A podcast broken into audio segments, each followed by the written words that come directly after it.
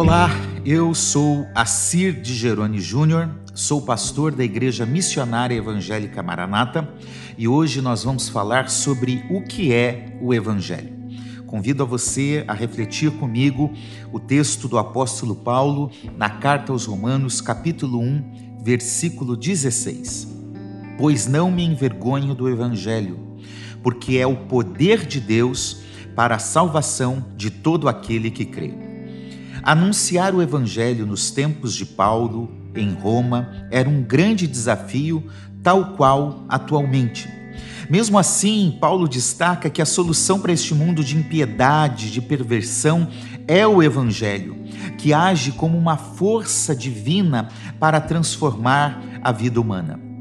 Devido à sua fidelidade na pregação, Paulo foi preso, perseguido, zombado, chamado de louco, mas mesmo assim ele faz questão de afirmar que não se envergonhava do Evangelho, pois entendia muito bem que pregava sobre as boas notícias que há em Cristo Jesus. Ele pregava o Evangelho. Não era outro evangelho como ele aponta em Gálatas capítulo 1, versículo 8 não era qualquer evangelho. Não era um evangelho falsificado, era, pelo contrário, um evangelho de poder e força que vem de Deus para salvar. Por isso, não há motivos para vergonha. Paulo confia plenamente neste evangelho a ponto de afirmar que Cristo é o poder de Deus em 1 Coríntios 1, 24.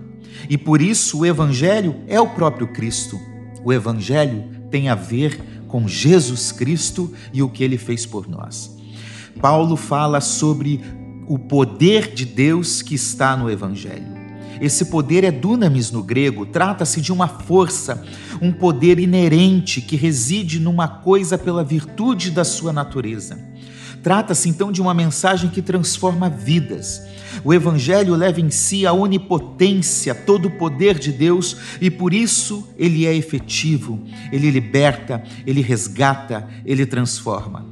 Assim, todo aquele que crê, sem distinção, sem preterimento, quer seja grego, quer seja judeu, quer seja brasileiro, tem por meio do poder do Evangelho uma nova vida, cuja natureza pecaminosa está sob o domínio desta força. Basta confiar e depender numa decisão voluntária de aceitação e crença permanente em Deus, pois é através do Evangelho que ele nos aceita, conforme diz Romanos 1,17. Aliás, a iniciativa salvadora é sempre dele e a nós cabe receber com todo ser e gratidão. Por último, porém, cabe uma questão. Nós não devemos nos envergonhar do Evangelho. Porém, Será que o Evangelho, por vezes, não se envergonharia de nós? Que possamos refletir sobre o lugar do Evangelho nas nossas vidas. Vamos orar? Pai, nós louvamos ao Senhor, porque por Cristo Jesus nós tivemos um encontro transformador que mudou a nossa vida. E esse encontro se deu por meio do Evangelho, o Evangelho que é Jesus que é a obra de Cristo na cruz do Calvário, morrendo e ressuscitando, vencendo, é, destruindo o poder da morte, do diabo e perdoando todos os pecados. Nós te louvamos pelo Evangelho, que é o poder de Deus nas nossas vidas. Peço que, se este ouvinte não está conectado ao Evangelho, que neste momento a tua graça salvadora o envolva e essa pessoa tenha um encontro com o Senhor Jesus. Que o teu Evangelho possa conduzir a nossa vida dia após dia. Essa é a nossa oração, em nome de Jesus. Amém.